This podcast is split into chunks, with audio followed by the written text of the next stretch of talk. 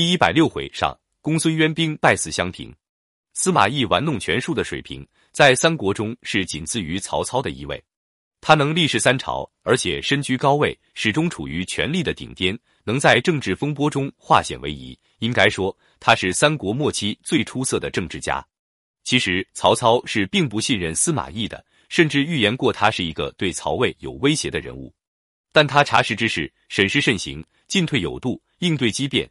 特别是他在政治上的成熟见解，在军事上的指挥若定，在皇室国戚、元勋大佬间的周旋应付，在权术斗争中的高超表演，以及他始终掌握兵权、据守重镇，而且有朱孟达杀公孙渊与诸葛亮交手的卓著战功，加上他对于敌手的斩草除根式的狠毒，其则一杀百，其罔顾人命，那种可怕的残忍，令人发指。所以，他虽深受曹魏三朝顾命。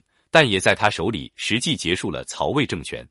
公孙渊本是辽东太守公孙度之孙，度死，其父康继任，康死，其叔公继任。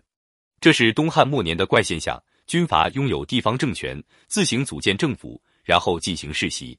直到唐代的节度使，也成中央政权无力干预之际，自行世袭，然后逼朝廷认可，都是一般拥兵自重的军阀建野心家的惯技。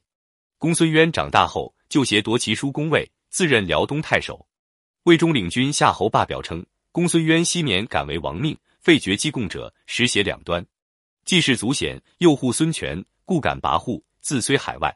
这是对他的相当准确的评价。东吴在拉拢他，他也向东吴示好，做给魏看，借以要挟。魏国其实并不把他放在眼里，只不过是豺狼当路，安问狐狸，来不及处理他罢了。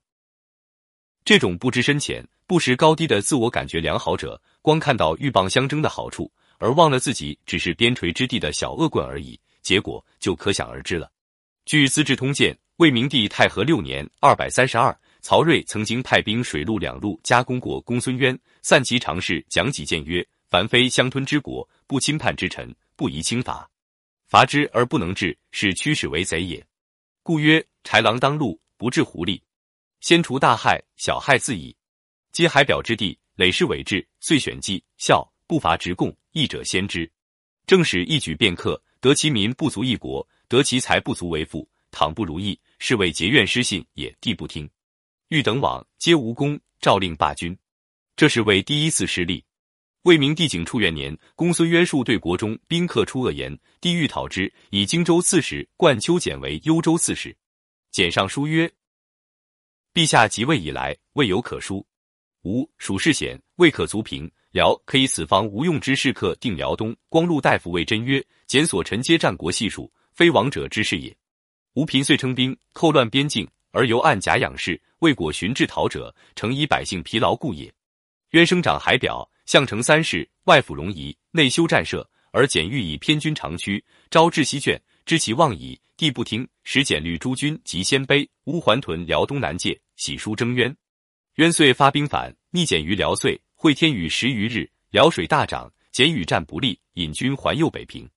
渊因自立为燕王，改元少汉，置百官，遣使假鲜卑单于喜，封拜边民，又呼鲜卑以侵扰北方。这是为第二次失利。大失面子的魏明帝于景初二年第三次征辽，发兵四万，司马懿为帅。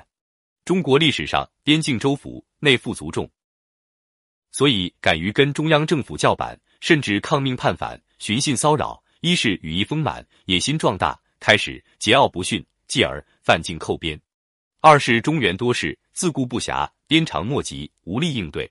加之山高路远，道路崎岖，遂使公孙渊得以渔猎于魏吴之间。但这次公孙渊犯了一个错误，即是低估了司马懿这个人的能量。光看到司马懿兵贵神速的速度一面，却没有尝过他铁壁合围的韧性一面。那铁桶似滴水不漏的包围，那全封闭连气都透不出的窒息，那绝对无动于衷的死亡等待，连在岐山之战中的诸葛亮都有些招架不住的沉着，公孙渊居然执迷不悟，坚决要杀出城外与司马懿一战，绝对是找死了。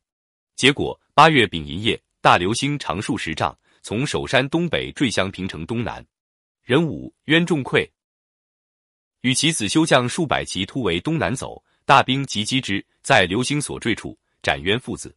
城破，斩相国以下首级以千数，传渊守洛阳。辽东、代方、乐浪、玄兔、西平。始度以中平六年据辽东，至渊三世，凡五十年而灭。